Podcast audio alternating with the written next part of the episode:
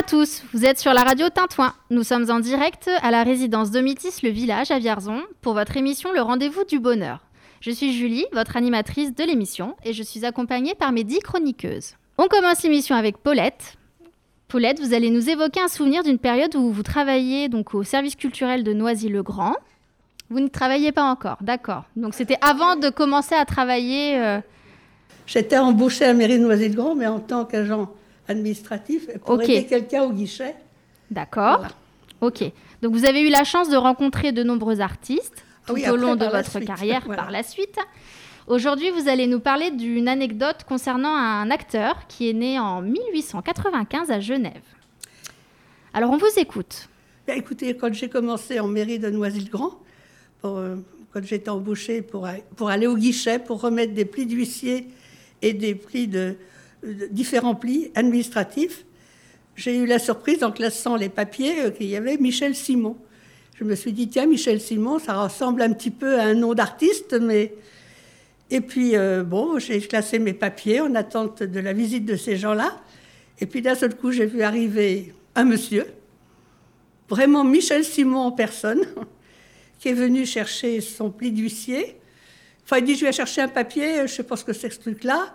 Euh, bon, ben, dis, c'est un pli d'huissier. Oh, pouf, m'a-t-il répondu. Et puis, euh, il a comment Il a signé. Il me dit, je suppose qu'il faut que je donne un autographe. J'ai dit, bien sûr. Et puis, euh, il a il dit, oh tiens, je vais regarder tout de suite. Il ouvre la truc, il fait, oh ben non, ben ça, je le paierai certainement pas. Et puis, il m'a dit, bon, ben, belle dame, je vous souhaite bon courage. Au revoir. Donc, j'étais vraiment surprise de trouver face à, à- quand même à un grand artiste. Voilà. C'est un, artiste, souvenir ouais. euh, de, de mes débuts de, de mairie de Noisy-le-Grand. Après, par la suite, j'en ai connu plein d'autres, mais ça, c'était pas prévu à l'époque. Est-ce que vous pouvez nous donner deux, trois noms d'artistes quand même euh, ah ben déjà des artistes marqué, qui euh, vivaient déjà, parce que Michel Simon vivait à Noisy-le-Grand. Il y avait Maurice Baquet qui vivait à Noisy-le-Grand aussi, qui, est un grand violoncelliste et qui après bon, ben, a eu son, nom donné au Conservatoire de musique de Noisy. Michel Simon, donc le nom du théâtre. Et puis il y avait aussi Jean Constantin, un artiste qui chantait Où sont passées mes pantoufles? Bon, on n'a pas vu longtemps, mais c'était un grand pianiste, un peu de jazz. Et puis d'ailleurs, qui a une magnifique tombe à Noisy-le-Grand représentant un piano. Voilà. Et puis après, ben, j'en ai vu plein d'autres. Voilà. Donc je suis rentrée après au service culturel. Et là, j'ai eu l'occasion d'avoir plein, plein d'artistes. Et que je ne pourrais pas citer tous maintenant, mais enfin avec des très bons souvenirs. D'accord, très bien. Merci Paulette. Mais de rien. On va écouter Nicole. Elle va nous interpréter une chanson.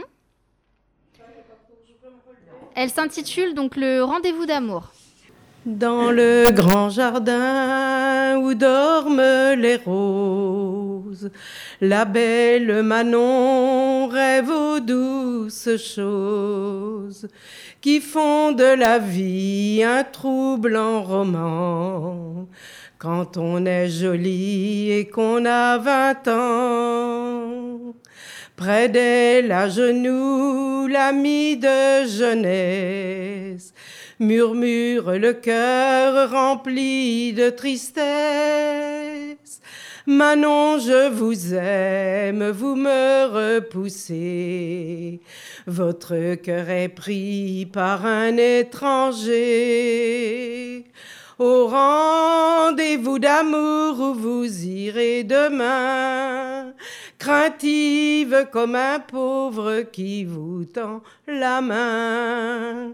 Malgré votre beauté, le cœur peut trébucher aux pierres du chemin.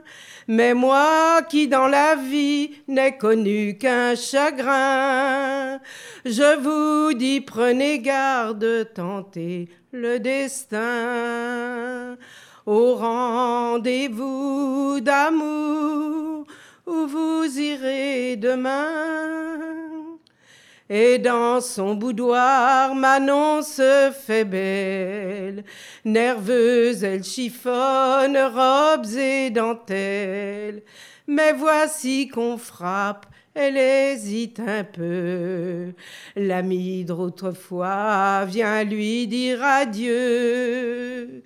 Pourquoi je m'en vais pour fuir votre image, pour chercher l'oubli dans un long voyage. J'ai tout essayé pour vous conquérir. Puissiez-vous, Manon, n'en jamais souffrir. Au rendez-vous d'amour où vous irez ce soir, craintive, plus belle que jamais, le cœur rempli d'espoir, vous allez échanger votre premier baiser sans même le vouloir. J'ai connu bien des femmes aux yeux bleus, aux yeux noirs, dont la vie s'est brisée comme on brise un miroir. Au rendez-vous d'amour où vous irez ce soir? Dans le grand jardin, les roses sont mortes. Adieu les serments que la vie emporte et seul Manon rêve aux jours passés, à l'ami sincère qu'elle a délaissé. Et quand on lui dit pleurer est folie, le cœur n'est pas mort quand on est joli. Moi je suis heureuse, on me fait la cour. Alors c'est Manon qui chante à son tour. Au, rendez-vous d'amour où vous irez demain, craintive comme un pauvre qui vous tend la main. Je me suis trompée dans mon refrain. C'était très bien. Je me suis Merci Nicole pour cette belle balade musicale. On va partir en vacances maintenant. On va partir avec Jacqueline.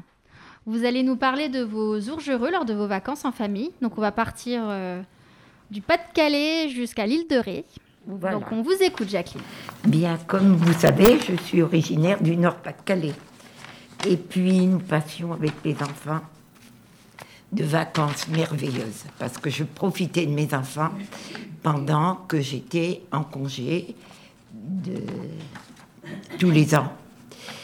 Et nous avons toujours eu à cœur de privilégier ces vacances.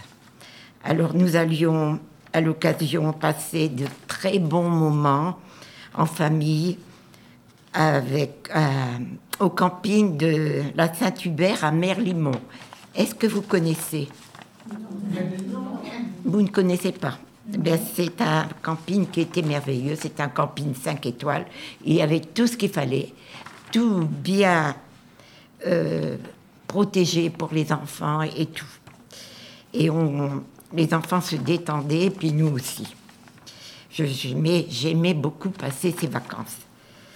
Après le soir, quand les enfants rentraient, on profitait, on jouait avec les petits chevaux, on jouait au dés. Vraiment, on passait de très bonnes vacances et nous, ça nous faisait du bien. Après, on avait aussi le camping de Bagatelle où nous, nous y résidions. Et nous accompagnions les enfants où il y avait tellement de jeux et de tout pour les enfants. Et pouvoir s'amuser et les voir rire. Il m'était également plaisant de me remémorer oui, mes vacances à l'île de Ré. C'était plus bas. Mais c'était pareil, nous y passions trois semaines environ. Et à cette, à cette époque, il n'y avait pas encore le pont. Il y avait seulement euh, les ba- le bateau pour traverser à la palisse. Et là, c'était déjà beaucoup. Les enfants déjà étaient très, très heureux. Et puis les voitures embarquées et le début commençait de belles vacances. Notre époque s'écoulait, notre séjour s'écoulait joyeusement. La bonne fréquentation de l'île de Ré à cette époque-là nous permettait de donner beaucoup de liberté aux plus grands. Leur joie de nous raconter leur journée lorsqu'ils rentraient était notre plus belle récompense. Merci Jacqueline. Personne connaissait, si vous connaissiez l'île de Ré quand même. Oui, oui. Oui, moi aussi. Oui. Il y avait Arsenré où nous louions un petit gîte. C'est vraiment, nous passions de très très bonnes vacances. Oui. Et puis à cette époque-là, c'était encore mieux, puisqu'ils interdisaient de trop construire. C'était vraiment bien. Voilà mes belles vacances. Et il y en a d'autres encore, hein, parce que j'ai descendu la côte tout doucement jusqu'en Espagne. Je vous raconterai la prochaine fois. Merci Jacqueline. On va poursuivre avec Solange. Donc Solange, on va partir euh, en 1940. Oui, j'étais jeune. Il y a fort longtemps, oui. j'étais vraiment une petite fille hein, en Vous allez nous, parler d'un jour bien ah, spécifique. Bien marquant. Puisque, là, on va, on va au, le 18 juin 1940, on va à Sully-sur-Loire. Donc on vous écoute, Solange. Alors, euh, moi, étant euh, pupille de la Nation, j'étais avec ma nounou. Et pour euh, mettre du beurre dans les épinards, on allait faire des travaux de champ, dans les champs. Et on se trouvait donc euh, dans un champ euh, ce jour-là. Et, on voit une, fusée jaune, on voit une fumée, fusée verte, on voit une fusée rouge. On a dit, ça y est, il va y avoir un bombardement. Et le fêté, c'était le pont de Sully. Mais moi, étant petite, moi je croyais que c'était un feu d'artifice. Je voulais pas me. Il fallait s'allonger entre les rayons de, de, carottes, puisque c'est des achats de carottes. Et ça m'a beaucoup, beaucoup marqué. Hein. Et j'ai vu comme un, comme un feu d'artifice. Alors ça nous a choqué dans les oreilles, ça nous a vraiment. On était à une dizaine de kilomètres, quoi, à peu près, de Sully. Et bien souvent, j'en rêve encore de temps en temps. Ça me revient dans, mes rêves. C'était. Ah, le pont l'a sauté, oui. Ah oui. Voilà, c'était, c'est, peut-être pas des choses bien, bien, mais c'est réel et ça, et ça reste. Oui. Oui. Alors du coup, pour revenir sur votre, sur votre histoire, j'ai retrouvé dans les archives euh, du Berry un petit article qui avait été publié. Donc du coup, je vais vous le lire. Oui. Le 18 juin 1940, des parlementaires allemands essayèrent d'obtenir la capitulation des troupes françaises. Le général Duchemin, commandant de la 3e division légère d'infanterie, fit savoir qu'il avait mission d'interdire le passage de la Loire et qu'il interdirait. À midi, heure de limite de l'ultimatum, l'ennemi agita un drapeau blanc espérant obtenir la, reddition des troupes, mais dès que le dernier homme du 141e rejoignit sa section rive sud, l'ordre de mise à feu des charges de démolition fut donné. Et le pont s'écroula dans la Loire. Il était midi 31. Voilà. Et les fusils étaient jetés par la, par la, police municipale ou la police. Euh, ah oui, oui, pour avertir. Pour avertir, oui. Ah. oui. Mais ça fait un drôle d'effet de voir ces fusées euh, partir euh, de chaque côté. Je vois encore de chaque côté, euh, il y avait des fusées qui partaient pour avertir les environnements, quoi, certainement, je suppose. Merci Solange. De rien. Radio Tintouin. La radio qui fait le lien, qui fait du bien. Et parfois qui fait quoi quoi. On va écouter Gilberte. Elle a une lecture. Le pêcheur mexicain. Le pêcheur mexicain et le banquier américain. Au bord de l'eau, dans un petit village côtier mexicain, un bateau rentre au port ramenant plusieurs tons. L'Américain complimente le pêcheur mexicain sur la qualité de ses poissons et lui demande combien de temps il lui a fallu pour les capturer. Pas très long, pas très longtemps, répond le Mexicain. Mais alors, pourquoi n'êtes-vous pas resté en mer plus longtemps pour en attraper plus demanda l'Américain. Le Mexicain répond que ces quelques poissons suffiront à subvenir aux besoins de sa famille. L'Américain demande alors Mais que faites-vous le reste du temps? Je fais la grosse matinée, je pêche un peu, je joue avec mes enfants, je fais la sieste avec ma femme. Le soir, je vais au village voir mes amis. Nous buvons du vin et jouons de la guitare. J'ai une vie bien remplie. L'Américain l'interrompt. J'ai un MBA de l'université de Harvard et je vais vous aider. Vous devriez commencer par pêcher plus longtemps. Avec les bénéfices dégagés, vous pourriez acheter un plus gros bateau. Avec l'argent que vous rapporterez ce bateau, vous pourriez en acheter un deuxième et ainsi de suite, jusqu'à ce que vous possédiez une flotte de chalutiers. Au lieu de vendre vos poissons à un intermédiaire, vous pourriez négocier directement avec l'usine et même ouvrir votre propre usine. Vous pourriez alors quitter votre petit village pour Mexico City, Los Angeles, peut-être même New York, d'où vous dirigeriez toutes vos affaires. Le Mexicain demande Combien de temps cela prendrait-il? 10 à 20 ans, 15 à 20 ans, répond le banquier américain. Et après? Après, c'est là que ça devient intéressant, répond l'Américain en riant. Quand le moment sera venu, vous pourrez introduire votre société en bourse et vous gagnerez des millions. Des millions? Mais après? Après, vous pourrez prendre votre retraite, habiter dans un petit village côtier, faire la grasse matinée, jouer avec vos petits-enfants, pêcher un peu, faire la sieste avec votre femme et passer vos soirées à boire et à jouer de la guitare avec vos amis. Pas mal. Ça revient au même. Merci Gilberte. On va voyager, on va partir euh, du coup à deux- 12 286 km de Paris sur une, sur une île du nord de l'Indonésie, située dans l'océan Pacifique. On va partir en voyage avec Jacqueline. Alors vous allez nous parler d'un voyage en 1987, c'était ça? Oui. Voilà.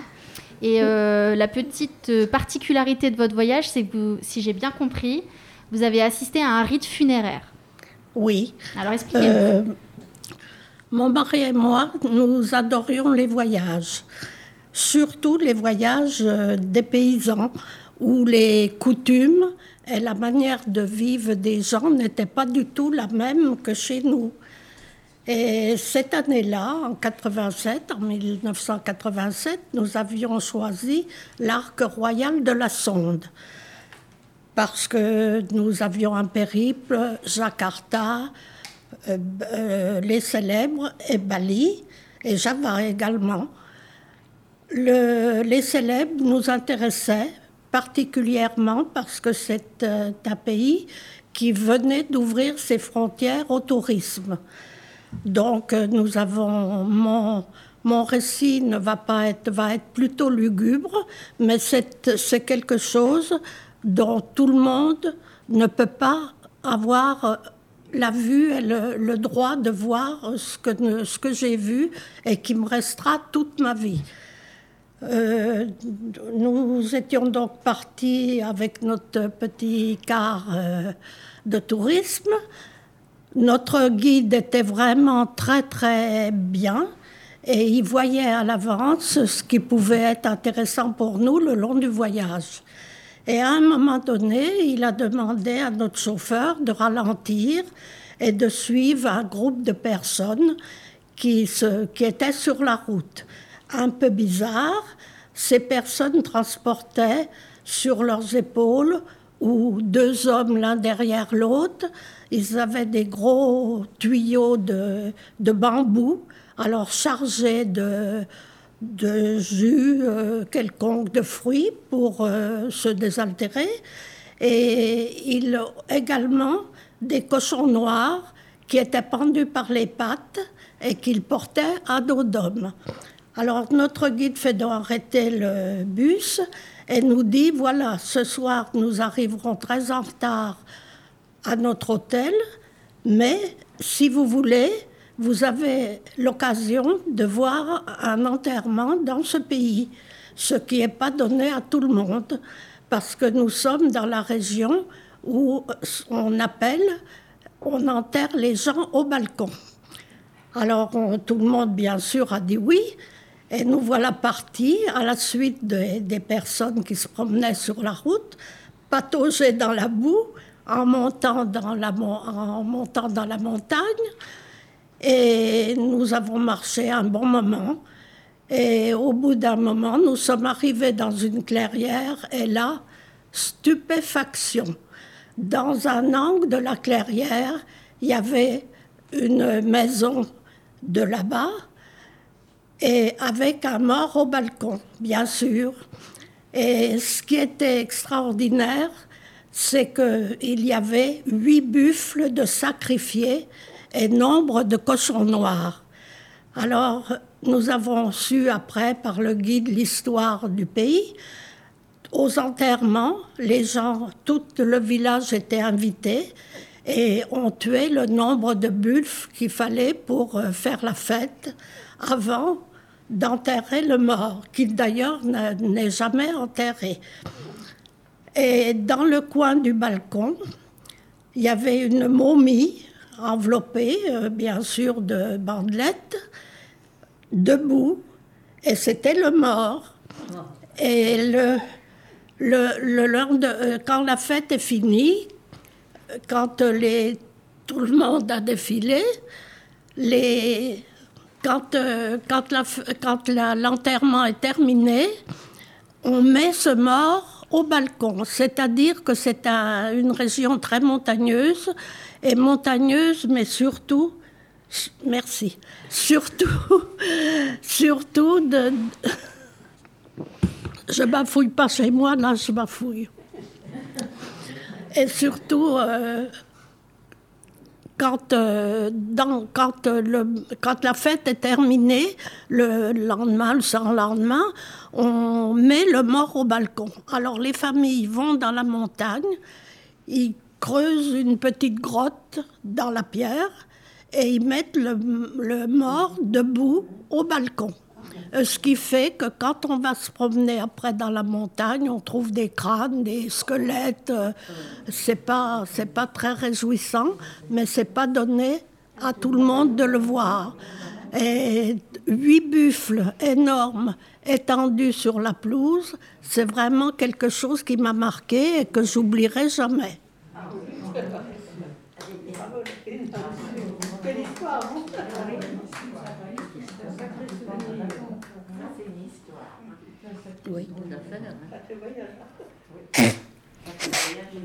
Alors, il faut savoir que du coup, les, les, les, animaux, les porcs, les, les buffles, hein, je, je, ne sais plus euh, eh ce que vous aviez cité comme, comme animaux, mais du coup, il faut savoir que, que ça fait partie du rite funéraire parce que du coup, ces animaux-là sont donnés en offrande à la famille. C'est des offrandes qui sont offertes à la famille. Et dans, euh, dans ce coin-ci du monde, on, on, on, vit bien pour préparer la mort des, des proches.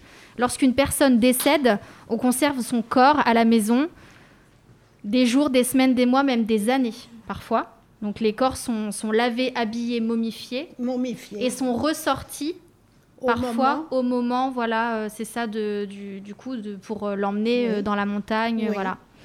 Tout à fait. Oui, ça peut être un an après, oui. Ils, gardent le corps des jours, des, des semaines, des mois à la maison. C'est une momie. C'est un corps momifié, tout à fait. Et du coup, le corps est lavé, habillé, euh, voilà, euh, en fonction.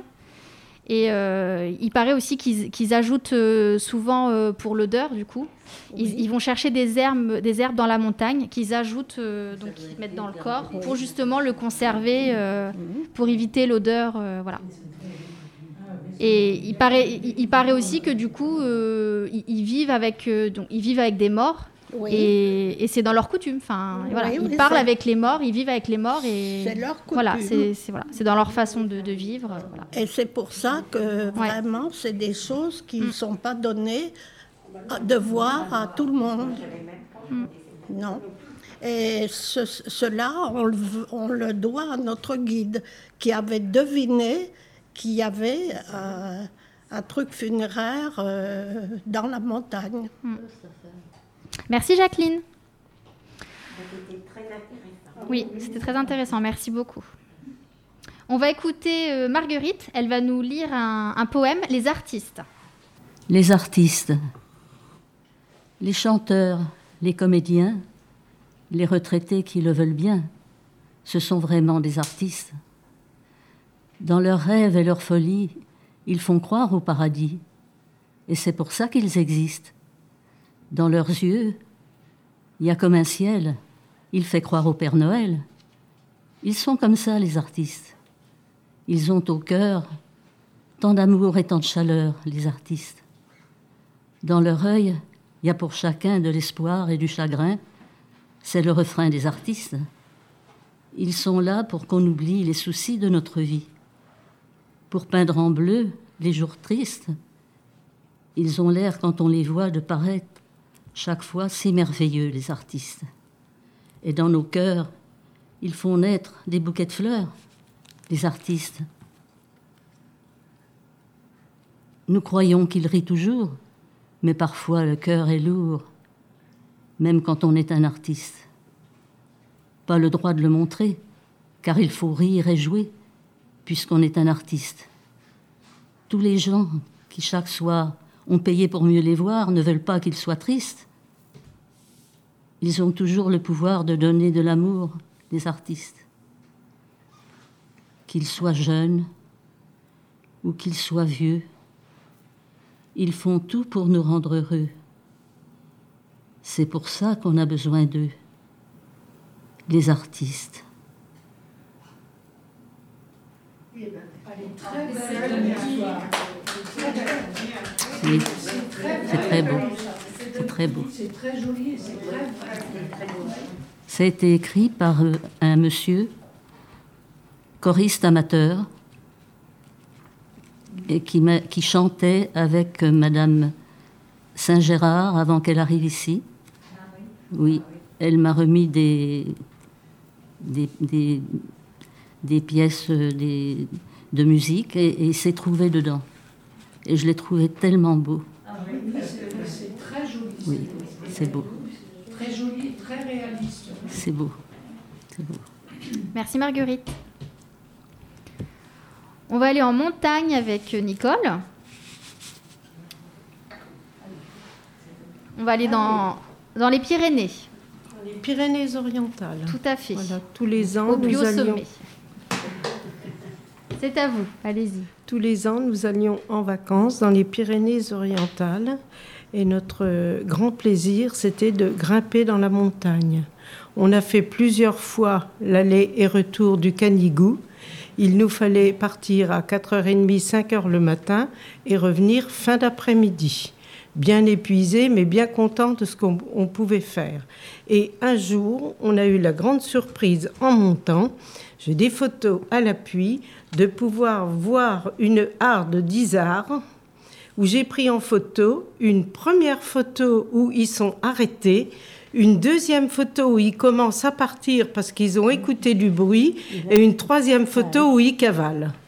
Là, ils ont entendu, et là, nous montions au Canigou. On avait quand même 875 mètres pour monter, 2875 mètres pour monter au Canigou. Il nous fallait donc toute la journée.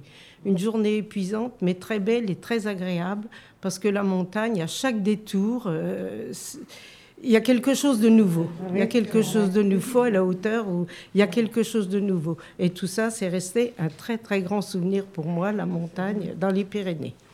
Voilà. Merci Nicole. faire- On va poursuivre avec euh, Christiane. Elle va nous lire euh, un texte qui s'intitule La prière de l'arbre.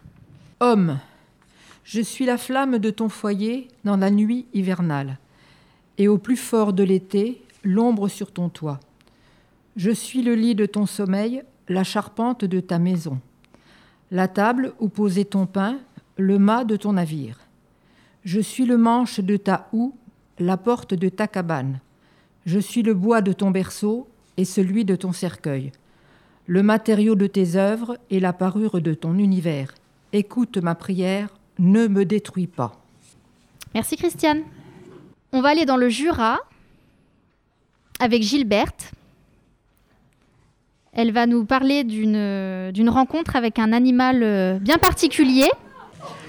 Eh bien oui, Pendant toute mon, mon adolescence, j'ai eu la- le plaisir d'aller en vacances dans le Jura, euh, dans une famille qui est devenue depuis une famille amie, et j'ai toujours d'ailleurs, cette, amitié. Et j'a- j'avais l'habitude de garder les vaches euh, tous les après-midi parce que euh, dans ce temps-là, les prés n'étaient jamais clos et il fallait emmener les, troupeaux deux fois par jour euh, pour, paître. Et on allait garder les vaches euh, dans la matinée, mais moi j'y allais pas. Mais dans l'après-midi, j'y allais souvent. Et à ce moment-là, je- j'avais absolument pas peur des troupeaux. Il y avait toujours une dizaine de vaches, euh, un chien avec moi évidemment, et puis euh, dans, les vaches il y avait un jeune taureau toujours, et puis aussi deux chèvres. Et j'étais tellement habituée à elles que j'avais pas peur. Euh, la preuve, c'est que on allait souvent au bord d'une petite rivière que vous pourrez trouver sur Internet si vous voulez, la Valouse.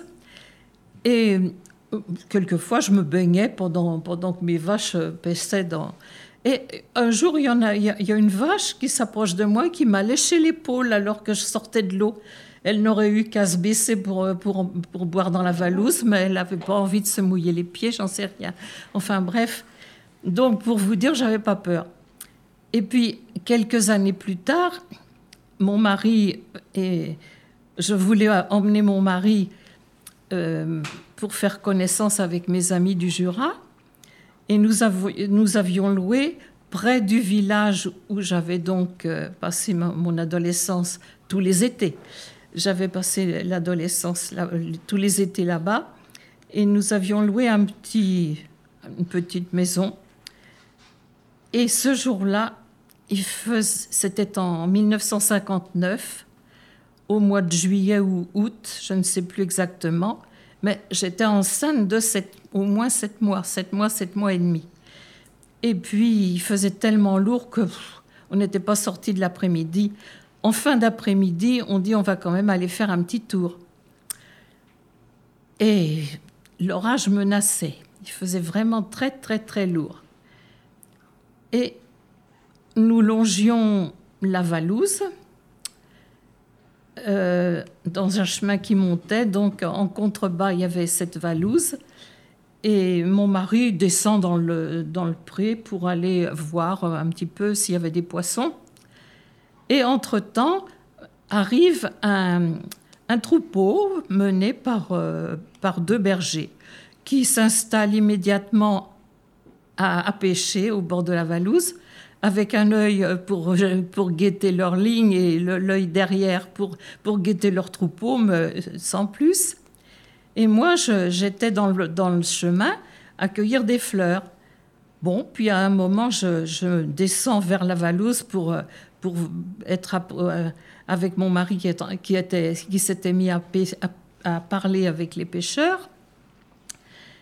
Et en descendant, euh, je, vois un taureau qui s'approche de moi, euh, pas très engageant, la tête baissée, et il, s'arrête près de moi, il se met. Alors donc, ce taureau n'avait pas l'air très engageant.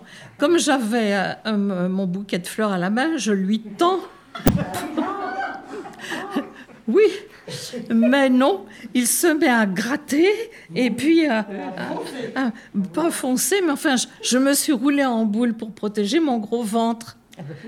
Et je crois me souvenir, j'en suis pas sûre, hein, peut-être que j'exagère, que j'ai dû recevoir un petit coup de corde sur une cuisse. Ça, c'est peut-être que j'extrapole, je- je- j'en sais plus rien. En tous les cas, je me suis mise tellement à hurler que les pêcheurs ont tout lâché et, se sont précipités, et puis c'est tout, quoi. J'ai rien eu. Mais, mais ça a donné l'occasion à ma voisine que j'ai connue quelques années après. Alors ma fille devait avoir 4 ans peut-être à ce moment-là, celle qui était dans mon ventre à ce moment-là.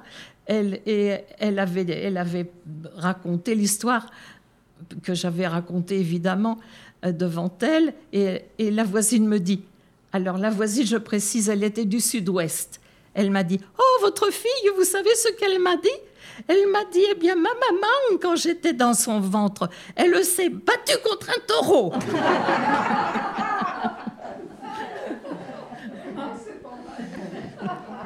voilà, ça c'est la conclusion. Merci Gilberte. On va écouter Marguerite, elle va nous chanter la langue de chez nous. C'est une langue belle avec des mots superbes qui porte son histoire à travers ses accents où l'on sent la musique et le parfum des herbes, le fromage de chèvre et le pain de froment. Et du Mont Saint-Michel jusqu'à la Contrescarpe, en écoutant parler les gens de ce pays, on dirait que le vent s'est pris dans une harpe et qu'il en a gardé toutes les harmonies.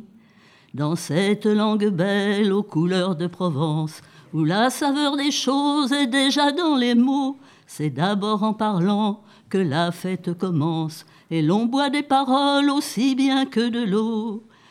Les voix ressemblent au cours des fleuves et des rivières, elles répondent aux méandres, au vent dans les roseaux, parfois même au torrent qui charrie du tonnerre, en polissant les pierres sur le bord des ruisseaux.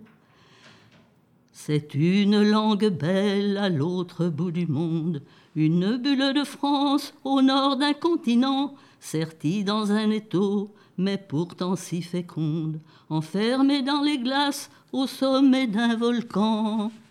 Elle a jeté des ponts par-dessus l'Atlantique, elle a quitté son nid pour un autre terroir, et comme une hirondelle au printemps des musiques, elle revient nous chanter ses peines et ses espoirs. Nous dire que là-bas, dans ce pays de neige, elle a fait face au vent qui souffle de partout pour imposer ses mots jusque dans les collèges et qu'on y parle encore la langue de chez nous. C'est une langue belle à qui sait la défendre. Elle offre les trésors de richesse infinie, les mots qui nous manquaient pour pouvoir nous comprendre et la force qu'il faut pour vivre en harmonie.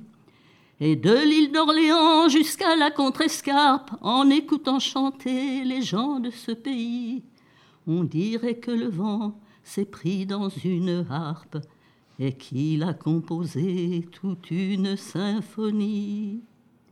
Et de l'île d'Orléans jusqu'à la Contrescarpe, en écoutant chanter les gens de ce pays, on dirait que le vent s'est pris dans une harpe et qu'il a composé toute une symphonie.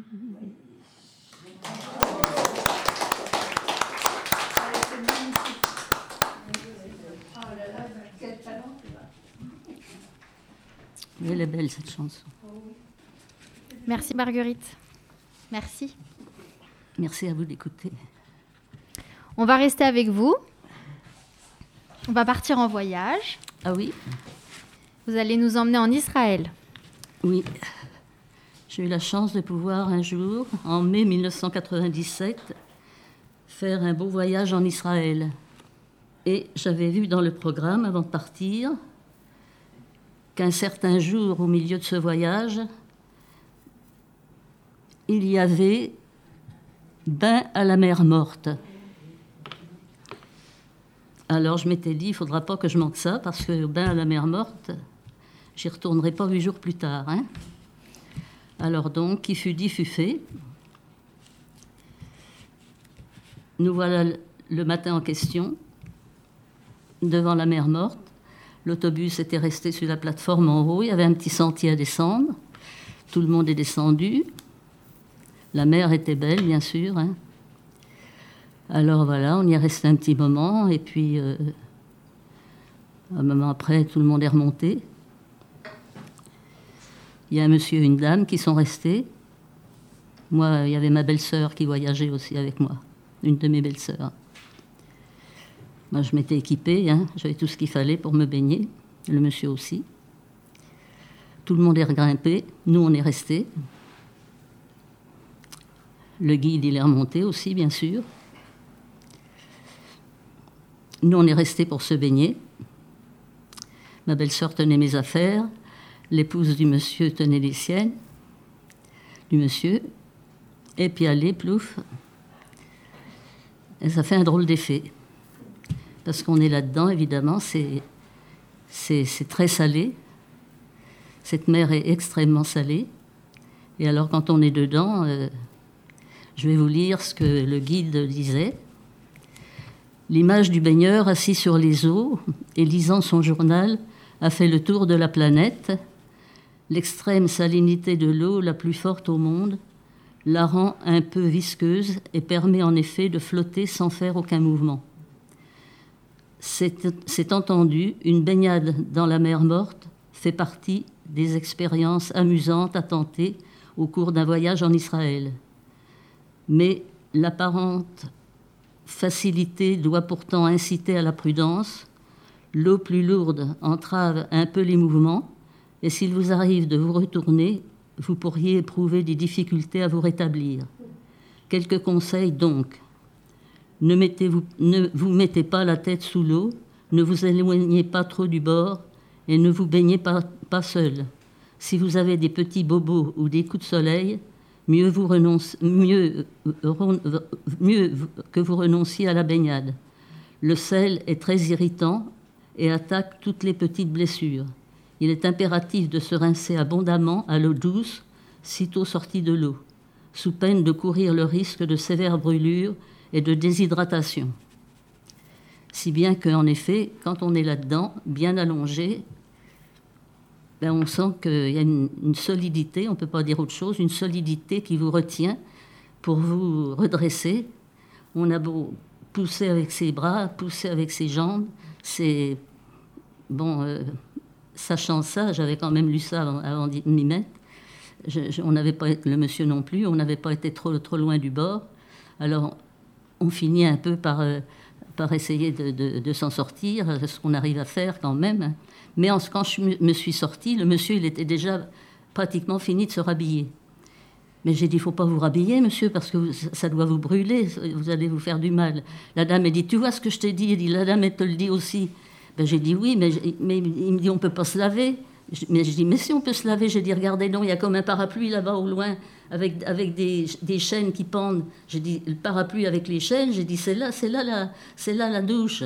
J'ai dit, on va y aller, qu'est-ce que vous voulez? J'ai dit, vous allez vous tourner d'un côté, puis moi je vais me tourner de l'autre, et puis on va tirer sur les chaînes. J'ai dit, c'est pas une affaire. Hein. Alors la dame a dit, mais oui, mais oui, madame, vous avez raison. Alors ma belle-sœur, elle a pris avec les affaires, les a, elle les a gardées. La dame, elle les a pris, elle l'a fait déshabiller, et puis on est parti. Alors en effet, c'est tourné d'un côté, moi je me suis tournée de l'autre, et puis on a tiré sur la chaîne, et puis allez, hardi petit, on a, on a, on a fait couler l'eau. Hein. Ben oui, parce qu'en effet, on, on, sent que ça brûle. Hein. Alors on, on s'est rincé. Les, les autres, j'ai dit les autres, ils sont dans, dans, le, dans le, bus. Je dis, je sais pas ce que le, le, le patron il va dire quand on va remonter, mais tant pis. Surtout, moi, ça ne me dérangeait pas du tout, puisqu'il était mentionné ce jour-là, bain à la mer morte. Donc, on, on était. S'il n'y avait rien eu, ça, de toute façon, je ne serais pas resté. Mais bain à la mer morte, donc c'était dans le programme. Bon, alors donc, on n'allait pas rater ça. Hein. Comment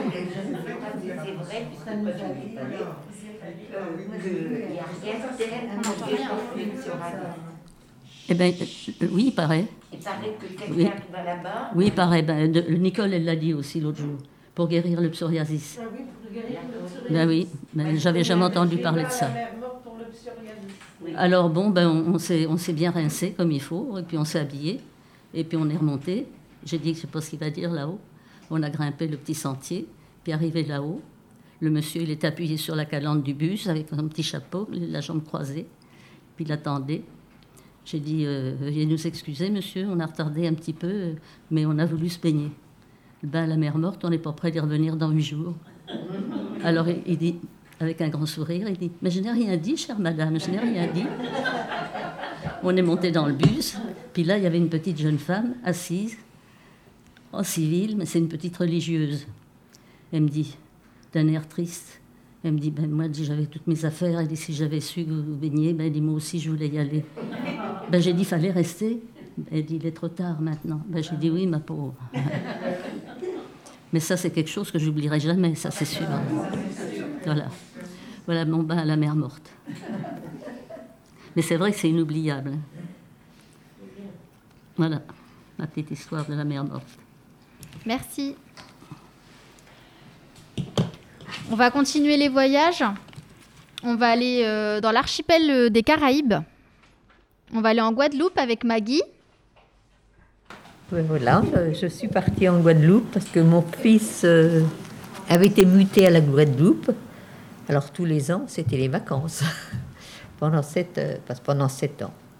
Alors on découvre des choses formidables.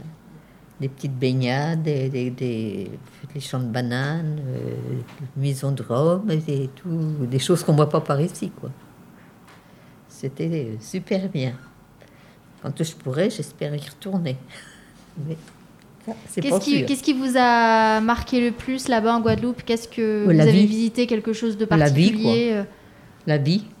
Ils n'ont pas du tout le même sens de la vie que nous. Quoi. C'est-à-dire? Ils vivent en plein air, euh, à moitié habillés. euh, on boit beaucoup de rhum. Des petits punches. non, c'est c'est très agréable. Je suis prête à repartir. hein. Mais seulement, il n'y est plus. Je travaille à Paris. Alors, c'est pas pareil. D'accord. Voilà. Et qu'est-ce que vous faisiez comme visite là-bas? Ben, les champs, dans- les bananiers, la maison du Rhum, et puis enfin le paysage, quoi. Les bords de mer, beaucoup de petites euh, crites euh, partout. quoi. Un peu de randonnée aussi? Oui, Ouais. même les jours de pluie. Et quand vous partiez là-bas, vous partiez combien de temps? Un mois. Un mois? Ah Ben oui, parce que mon fils, il était là-bas pour 7 ans, mais quand on y est, il faut y rester. Hein. Ça vaut pas le coup de partir pour 8 jours. hein. Déjà le prix du voyage, et puis tout, quoi. Mais c'est super agréable. Mais il y va plus. C'est dommage. 8 heures. Voilà, j'ai bien profité de la Guadeloupe. Merci Maggie. On va écouter Françoise. Elle va nous lire les vœux de Jacques Brel, qui datent du 1er janvier 1968. Je vous souhaite des rêves à n'en plus finir et l'envie furieuse d'en réaliser quelques-uns. Je vous souhaite d'aimer ce qu'il faut aimer et d'oublier ce qu'il faut oublier. Je vous souhaite des passions, je vous souhaite des silences, je vous souhaite des chants d'oiseaux au réveil et des rires d'enfants. Je vous souhaite de respecter les différences des autres parce que le mérite et la valeur de chacun sont souvent à découvrir. Je vous souhaite de résister à l'enlisement, à l'indifférence et aux vertus négatives de notre époque. Je vous souhaite enfin de ne jamais renoncer à la recherche, à l'aventure, à la vie, à l'amour. C'est la vie, car la vie est une magnifique aventure et nul de raisonnable ne doit y renoncer sans livrer une rude bataille. Je vous souhaite surtout d'être vous, fiers de l'être et heureux, car le bonheur est notre destin véritable. Jacques Brel. C'est joli hein, comme poème. C'est tellement vrai. Ouais, et c'est tellement vrai, oui. On va rester avec vous Françoise, on va partir en vacances dans les Alpes. Ah oui. Alors racontez-nous. Alors, je vous raconte mes vacances au Gauchoir. Euh, C'était dans une pension de famille. Euh, mes parents, bon, papa travaillait tout seul, donc maman économisait ben, l'argent pour partir euh, un mois en vacances dans cette pension de famille. On prenait le train, on, on- on habitait Beauvais, dans l'Oise, donc on partait la veille. Et après, quand on arrivait pas loin de la gare, ils venaient nous, ça s'appelait la- les Gauchoirs, et c'était une famille Balme. Et ils venaient nous chercher en voiture parce qu'on était trois, trois enfants, plus mes parents, on était cinq. Donc ils venaient nous chercher en voiture et on se retrouvait tous les ans avec les mêmes personnes. Et ce qui était génial, c'est qu'on participait, qu'on participait. euh, papa, il allait chercher des, on allait chercher des escargots. Papa aidait pour les préparer. Euh, on épluchait des légumes, on épluchait les fruits. On faisait, bon bah, on était en famille. Pour nous, c'était une vie de famille et on y retournait vraiment tous les ans. Et heureux parce qu'on retrouvait les mêmes enfants. On était toujours un même clan. Et cette famille-là, j'ai su par ma sœur, parce que bon, j'ai demandé des conseils à ma sœur, parce que avec ma tête, je me rappelais plus de tout. Mais ma sœur me dit que les balmes, il y en a encore qui existent. Et bon, bah, c'est vrai que j'aimerais bien, si un jour c'est possible, y retourner. Parce que c'était vraiment des, vacances sensationnelles. Pour moi, euh, c'était des vacances de rêve pour moi. Voilà. Merci Françoise. Alors l'émission est terminée. Bravo. Notre deuxième émission est terminée. Est-ce que quelqu'un a un petit mot à dire pour conclure? Comment ça s'est passé? Ben, Moi j'ai trouvé ça très bien. Ok. Toutes les, enfin, tout ce que les personnes ont dit, euh, c'était bien. Enfin, moi j'ai bien aimé. J'ai vraiment très bien aimé. Ok, très bien. C'était varié, c'était varié. Hein. C'était très varié, c'est ça qui est bien. Qu'est-ce que vous en avez pensé, madame? Eh ben, C'est très intéressant de vous entendre, d'avoir toutes, ces toutes ces anecdotes. Et c'est très chouette. Vraiment. Eh bien, merci à, mes chroniqueuses pour cette, cette émission. On se retrouvera certainement au mois d'avril pour une nouvelle émission. Donc le thème euh, n'est pas encore choisi, ça sera une surprise. On va terminer en chanson avec euh, un titre de Florent Pagny, Savoir aimer, choisi par Christiane. C'est une chanson qui date de 1997.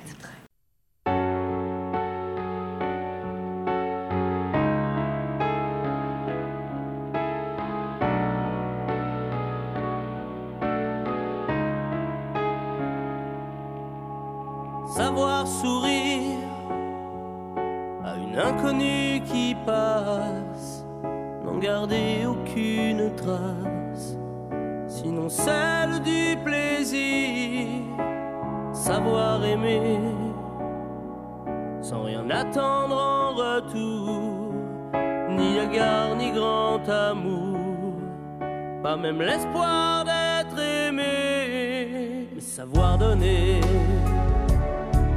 Donner sans reprendre, ne rien faire qu'apprendre, apprendre à aimer Aimer sans attendre, aimer à tout prendre, apprendre à sourire. Rien que pour le geste, sans vouloir le reste, et apprendre à vivre, s'en aller.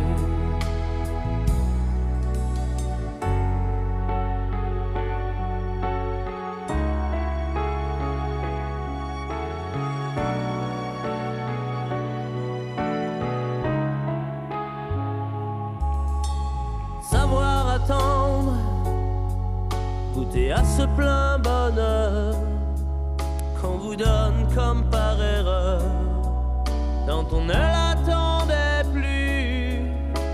Se voir y croire pour tromper la peur du vide, ancré comme autant de rides qui ternissent les miroirs. Savoir donner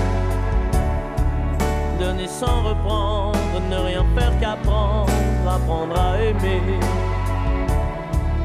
Aimer sans attendre, aimer à tout prendre, apprendre à sourire. Rien que pour le geste, sans vouloir le reste, et apprendre à vivre et s'en aller.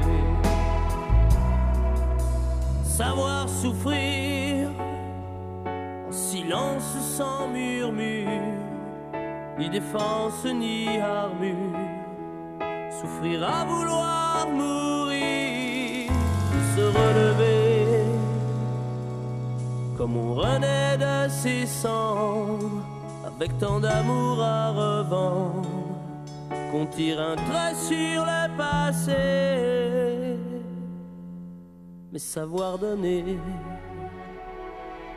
donner sans reprendre, ne rien faire qu'apprendre, apprendre à aimer. Aimer sans attendre, aimer à tout prendre, apprendre à sourire. Rien que pour le geste, sans vouloir le reste, et apprendre à vivre et s'en aller. Apprendre à rêver, rêver pour deux, rien qu'en fermant les yeux et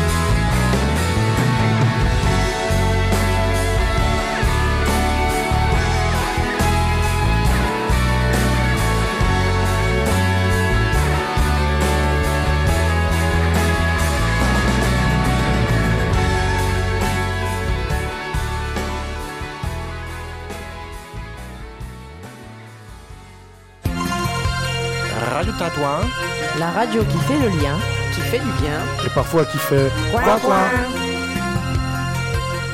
Chez Dométis, on est si bien, nous les anciens.